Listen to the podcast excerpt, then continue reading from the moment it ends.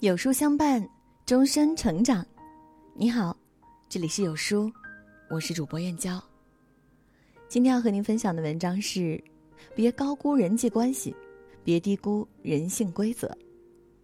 一起来听。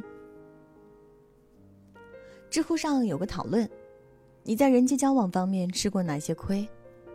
有个最高赞的回答，说出了很多人的心声。曾经很容易相信别人都是真诚的。曾几何时，我们总是被告知要真心待人，要真诚做人。我们愿意相信这个世界上大多数人都是良善的，也相信我们的友好会被厚待。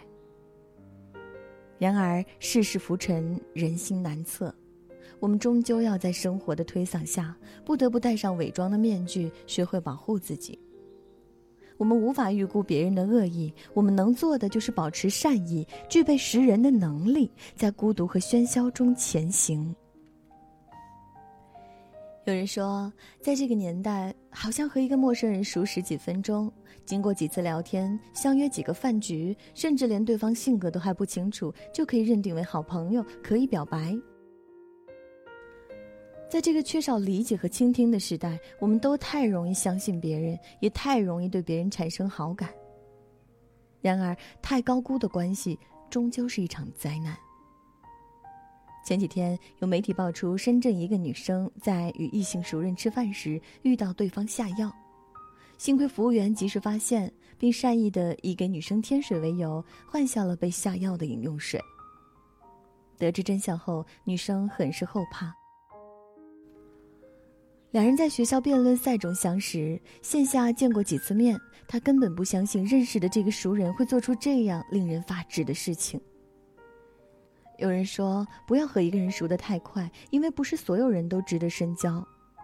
熟得太快的坏处大抵在于，我们还没了解对方的人品，还没试探对方的三观，还没等到可以做决定的时机，就已经走得太远了。而当我们想要保持距离时，却发现。已经为时晚矣。快餐式的交往让人在短时间内沉浸于社交的愉悦，但没有信任打底的感情，往往来得快，去得也快。有句话是这样说的：学会在人群中保持一定程度的孤独，不要对别人有太多的期待，不论是道德上的还是才智上的。聪明人懂得永远不要为了消解自己内心的空虚去结交一个朋友，或是开始一段感情，而是用简单平静的交往吸引相似的人。《欢乐颂》里，安迪一出场就是霸气十足的孤傲女，然而随着接触，同楼层的人都知道安迪不是孤傲，而是独立；不是不合群，而是有自己的生活节奏。当姐妹们有需要，安迪也会耐心的倾听并提供帮助。大家一点点和他交好，成为彼此生活中重要的朋友。想要稳固的感情，不妨慢一点，静一点。成熟的相遇，理性的交融，更能走进彼此的内心。别高估人际关系，友情也好，爱情也罢，两个独立强大的灵魂相遇，关系。才更为牢靠。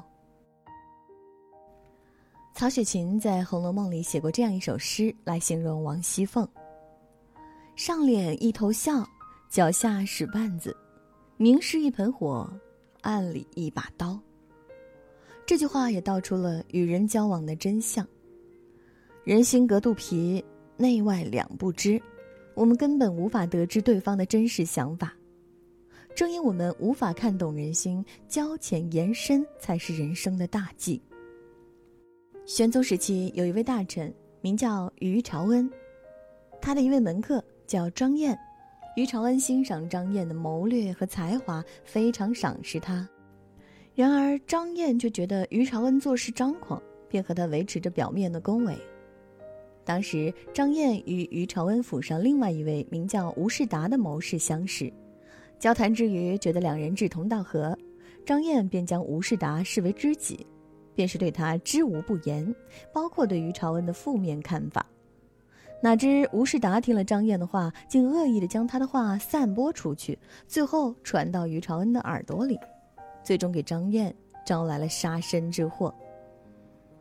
古语有言：“逢人且说三分话，不可全抛一片心。”过于相信别人，也就给了别人伤害我们的权利。学会保护自己，才能在人生之路上走得稳妥。纵然我们再小心翼翼，也无法躲避别人的误解。但聪明人懂得，从来不活在别人的谣言里，而是勇敢做好自己。就像《人生海海》里的主人公上校，虽然他是一个备受争议的人物，别人背后叫他太监，说他家是鬼屋，不让小孩子去他家。面对诋毁，上校从来不解释，只是做他认为对的事情，也从来不吝啬自己的善意。上校精通医术，常常救人于危难，事后却从不要金钱，只要一碗家常肉丝面作为回报。在得知有人因两块钱寻死时，他毫不犹豫地给对方十块钱，并劝慰对方生命最重要。陈丹青曾说过：“没必要让所有人知道真实的你，或者是你没有必要不停的向别人说，其实我是一个什么样的人，因为这是无效的。人们还是只会愿意看到他们希望看到的。别低估人性规则，我们要做的是学会与恶意共生。”过好自己的生活，相信时间自然会留下理解、欣赏我们的人。成年人的世界没有绝对的善，也没有绝对的恶，立场不同，想法不同，选择和行为也自然不同。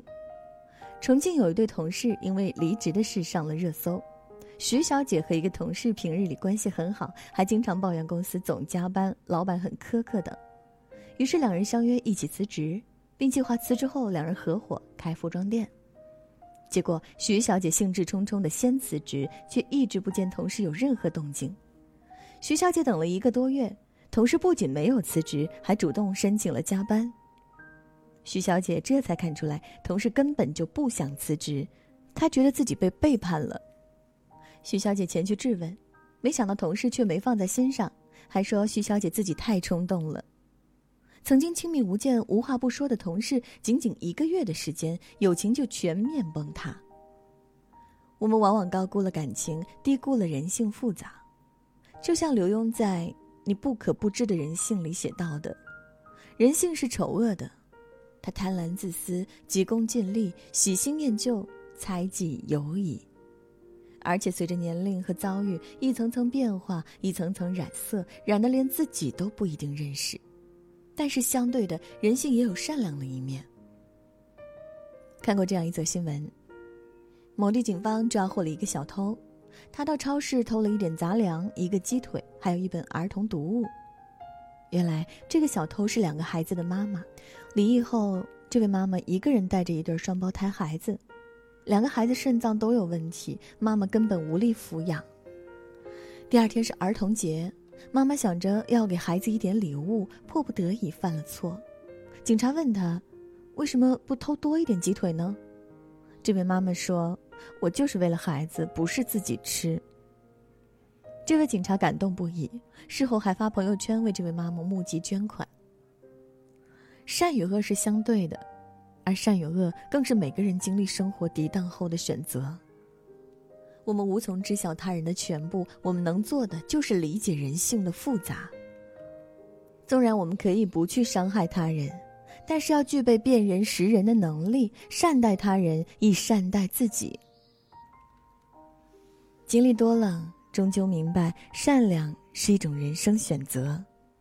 即便看过了很多恶意，依然选择善意对待他人、善意看待世界的人，才是真正的善良。曾看到这样一句话：“以己夺人，所见只是井中一鱼；以人夺己，所揽却有万里长空。”周遭的冷漠，别人的自私，不是我们忽视善意的借口。能够善于发现人性的美，看到人心的真，才能更好的在这世上生存。生命里的人来来往往，每个人都教会我们一些事情。仁爱的人教会我们善良。恶意的人让我们披上锋芒，大度的人教会我们自私，冷漠的人提醒我们善待自己，关照我们的人教会我们温柔待人，诋毁我们的人教会我们学会识人。别高估人际关系，也别低估人性规则。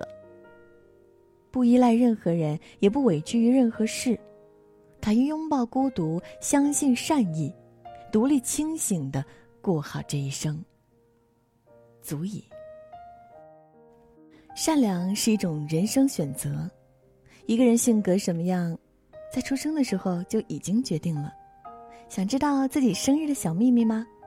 长按识别下方二维码，立即查看你的人生命数。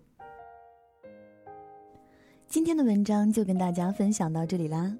如果你喜欢今天的文章，记得在文末点亮再看，跟我们留言互动哦。这样有书就能每天都出现在您公众号靠前的位置啦。另外，长按扫描文末二维码，在有书公众号菜单免费领取五十二本好书，每天有主播读给你听。明天同一时间，我们不见不散。